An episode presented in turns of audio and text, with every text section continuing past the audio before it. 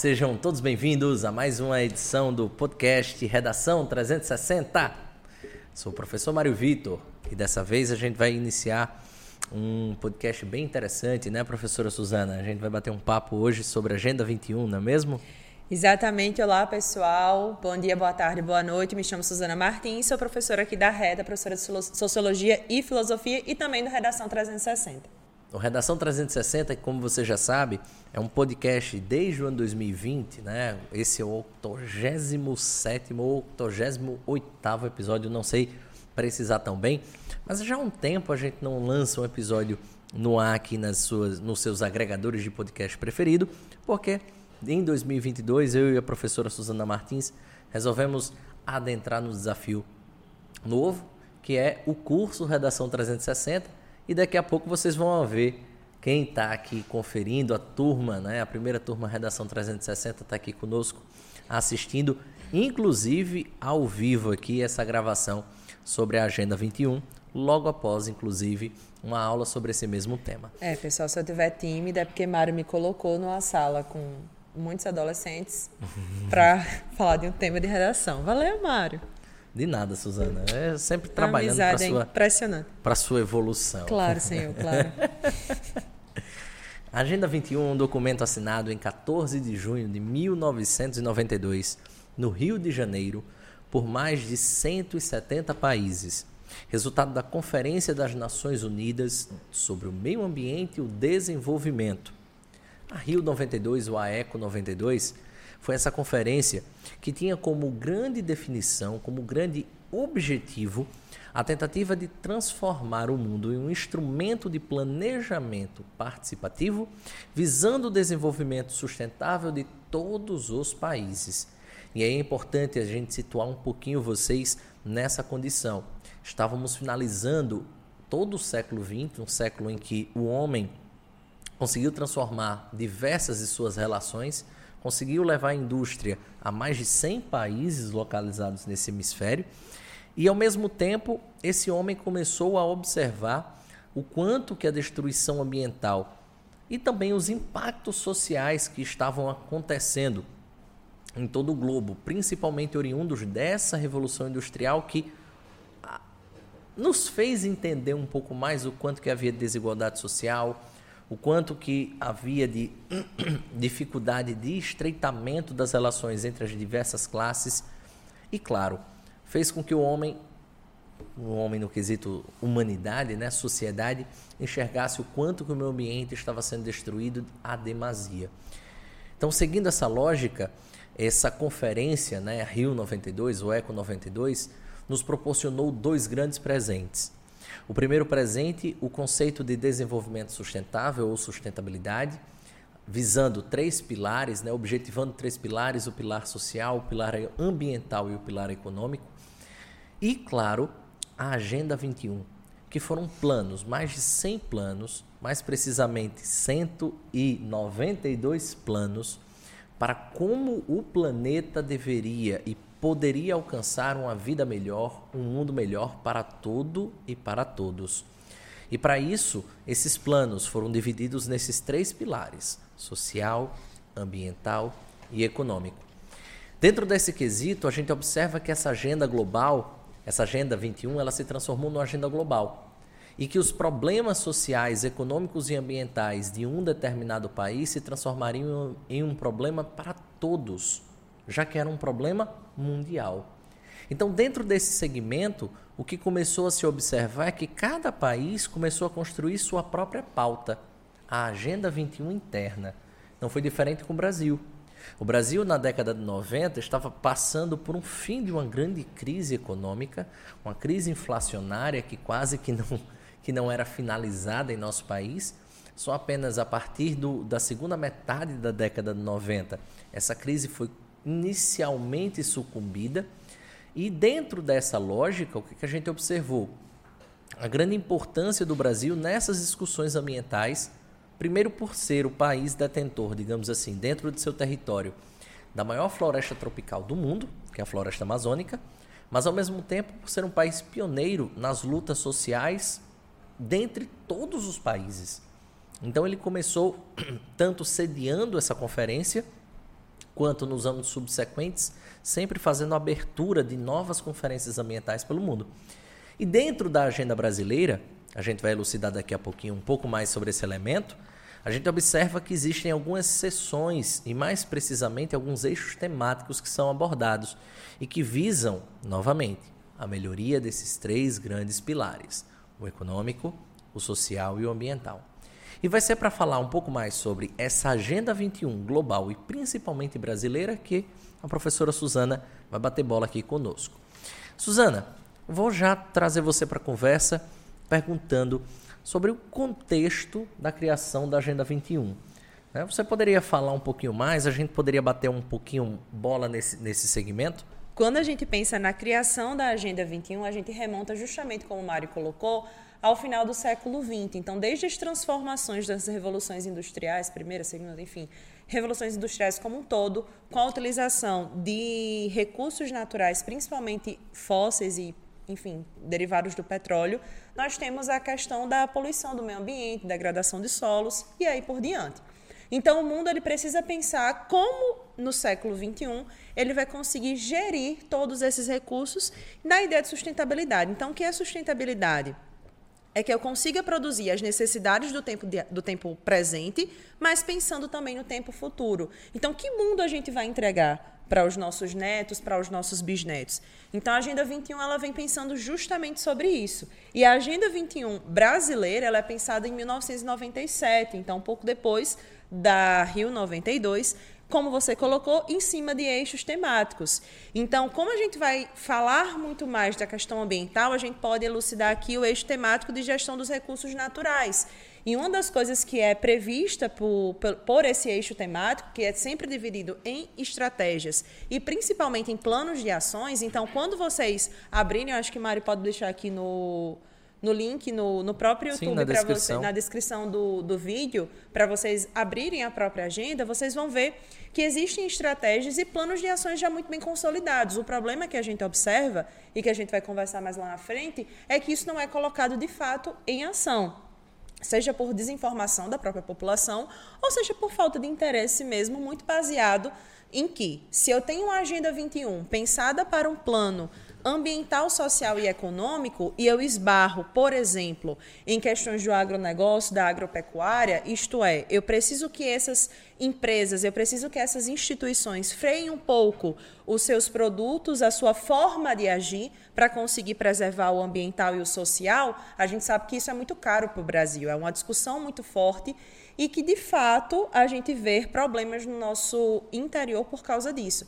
Então a Agenda 21 ela é ao mesmo tempo muito bem construída, muito bem pensada, mas muito difícil de ser colocada em prática por causa dessas dificuldades com esses públicos que são públicos muito fortes, principalmente no quesito econômico.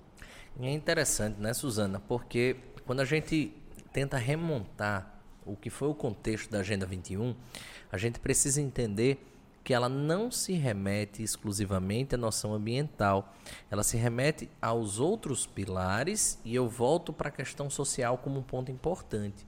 Será que, por exemplo, quem está vivendo em uma situação de fome, de miséria, está preocupado com o meio ambiente?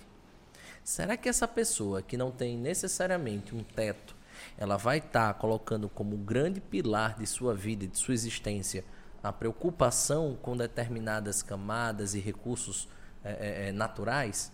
Muito provavelmente não. E aí, se a gente diz isso para um indivíduo, quiçá para um Estado, um país. E foi isso que aconteceu durante todo o século XX. O século XX ele foi muito claro na divisão dos países em primeiro, segundo e terceiro mundo.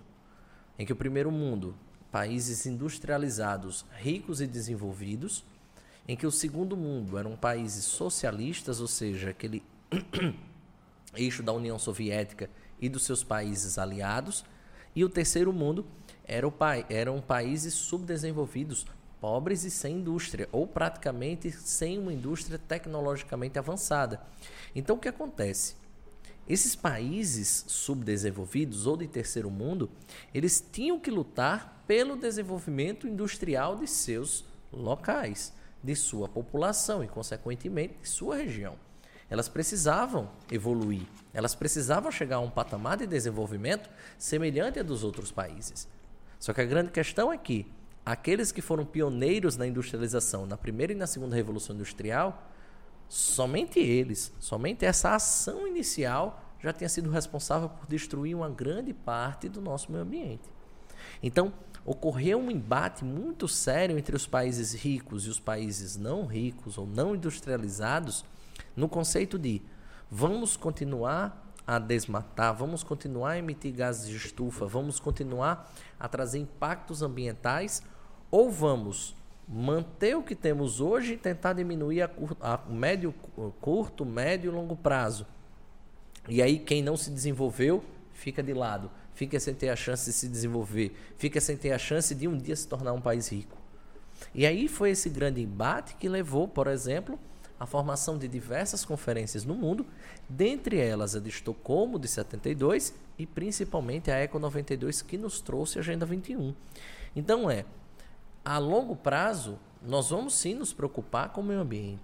Nós vamos ter sim como grande, digamos assim, uh, ponto principal, ponto de chegada no final do século XXI, um mundo em que o meio ambiente venha a ser respeitado, mas que a fome não esteja presente, que as crianças estejam nas escolas, enfim, que todos os planos que foram pensados na Eco 92 sejam executados ou executáveis, pelo menos.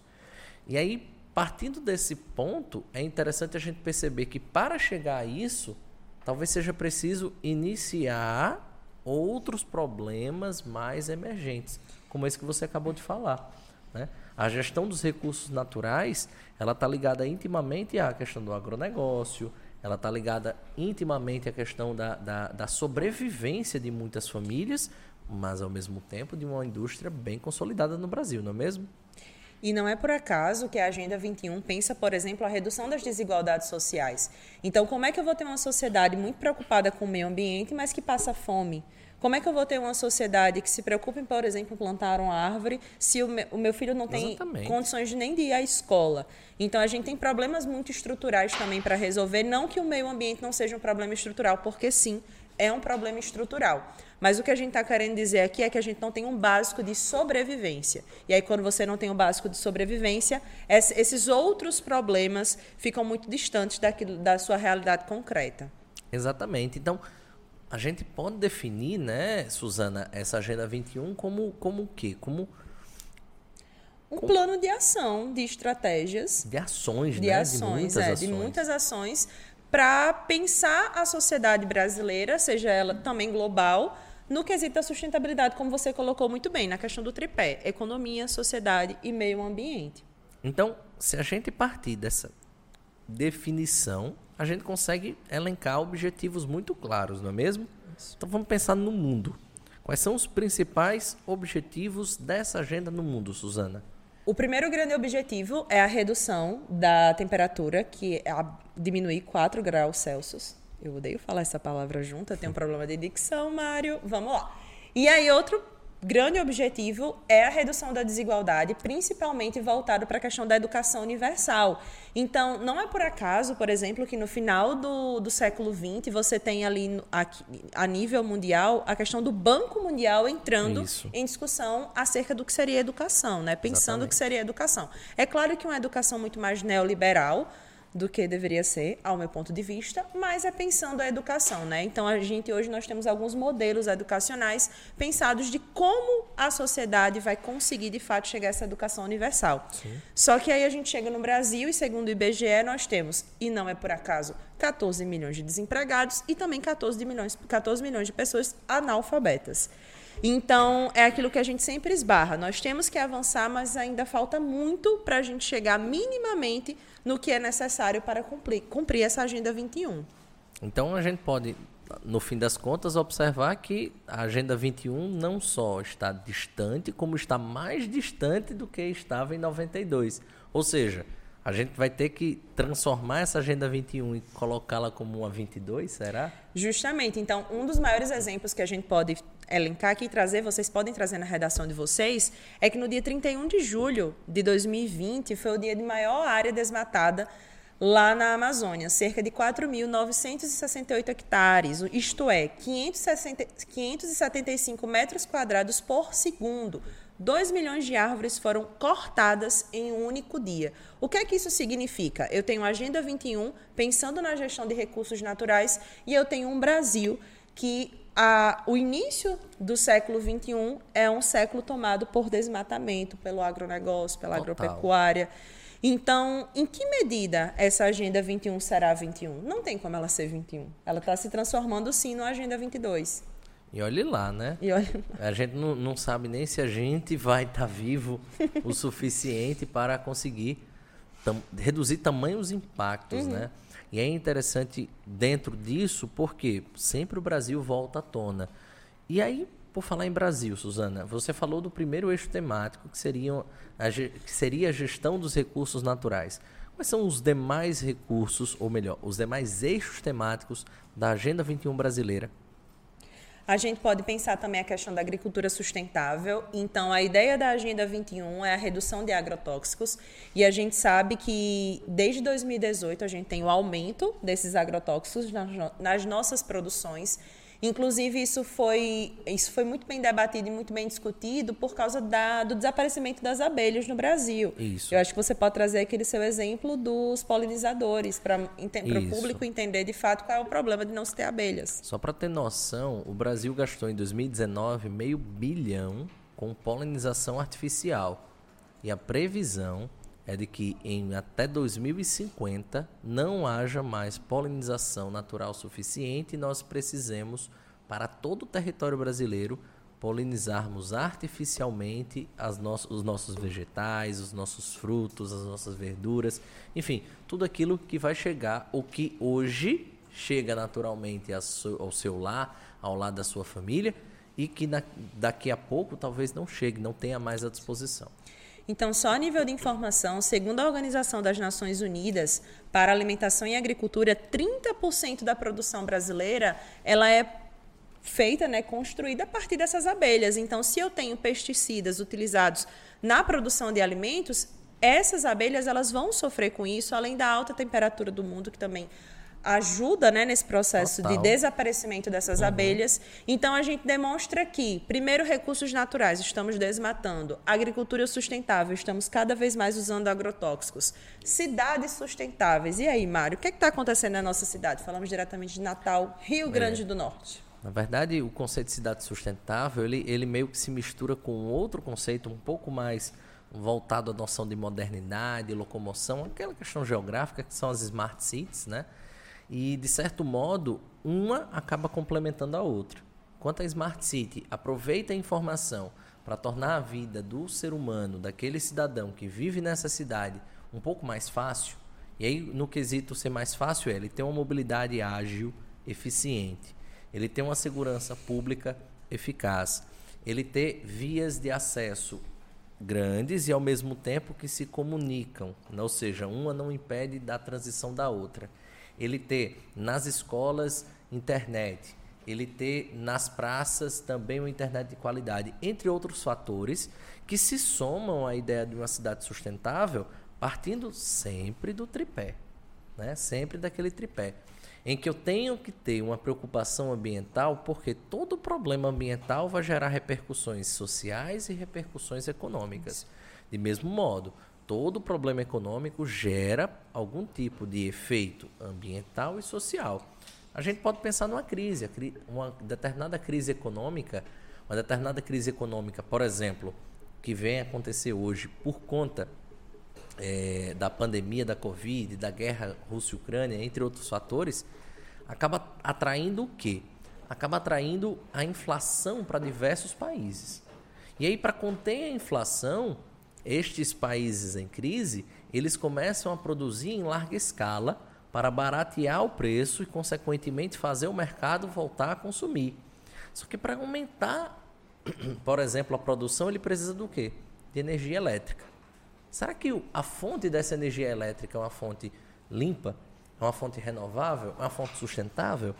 Então, para resolver um probleminha econômico, ele vai buscar elementos ambientais, recursos naturais que necessariamente afetam o nosso dia a dia, seja a curto, médio e longo prazo.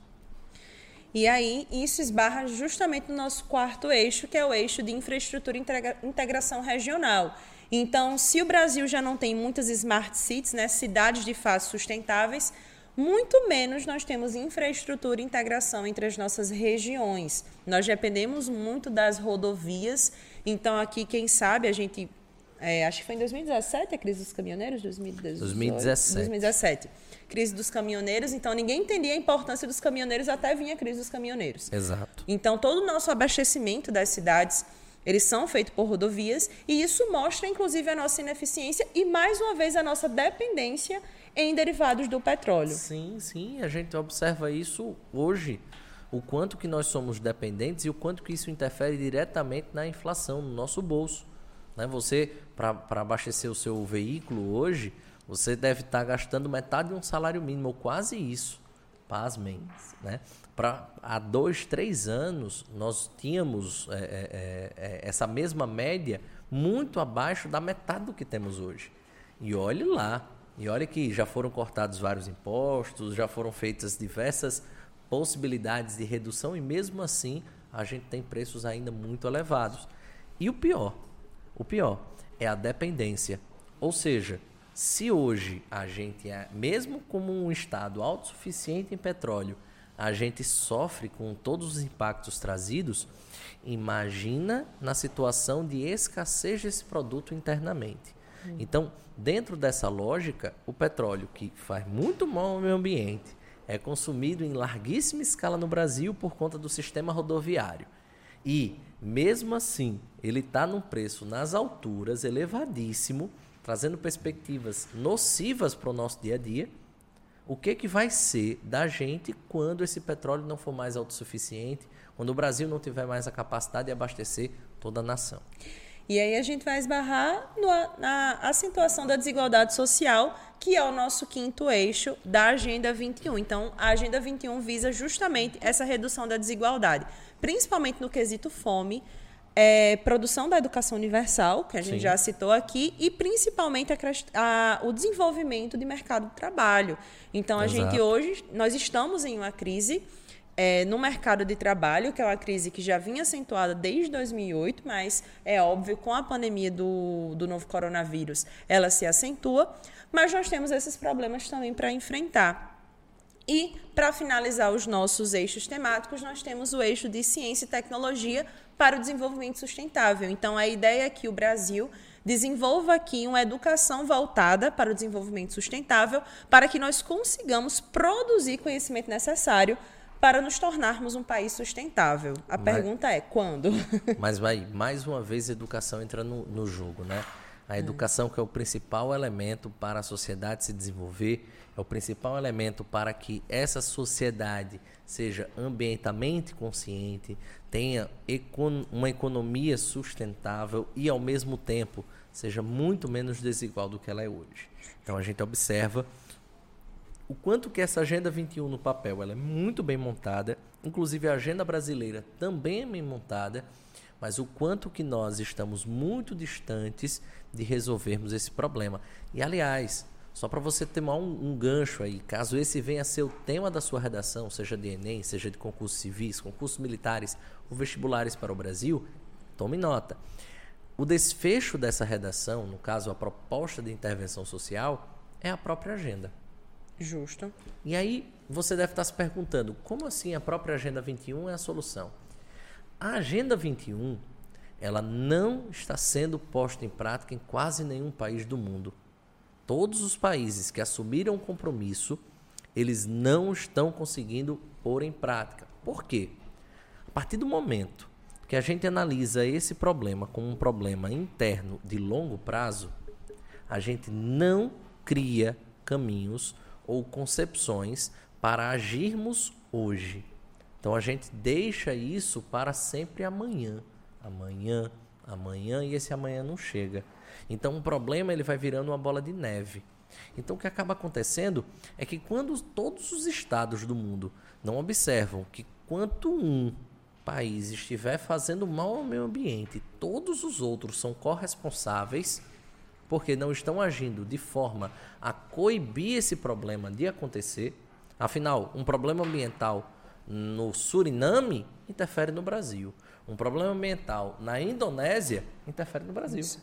Inclusive, Mário, só para exemplificar para o nosso público, quando a gente fala da, do eixo 1, né, que é o dos recursos naturais, é muito clara a questão do tráfico de animais. E a gente viveu a pandemia, vive Sim. a pandemia do coronavírus, muito porque animais que não se encontrariam na natureza se encontraram nas feiras de Wuhan. E Exato. desenvolveram vírus a partir dessas mutações, a partir dessas interações que não deveriam acontecer na natureza. Então, mais uma vez, o homem intervindo onde não deveria intervir.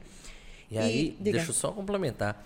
E aí, esse é um exemplo perfeito um problema que pode ser específico de alguém pode vir a se transformar num problema de todos. Então, a partir do momento que 179 países da Organização das Nações Unidas assinaram um tratado em prol de uma agenda e todos deveriam cumprir, quando alguém não cumpre, esse é um problema de todos.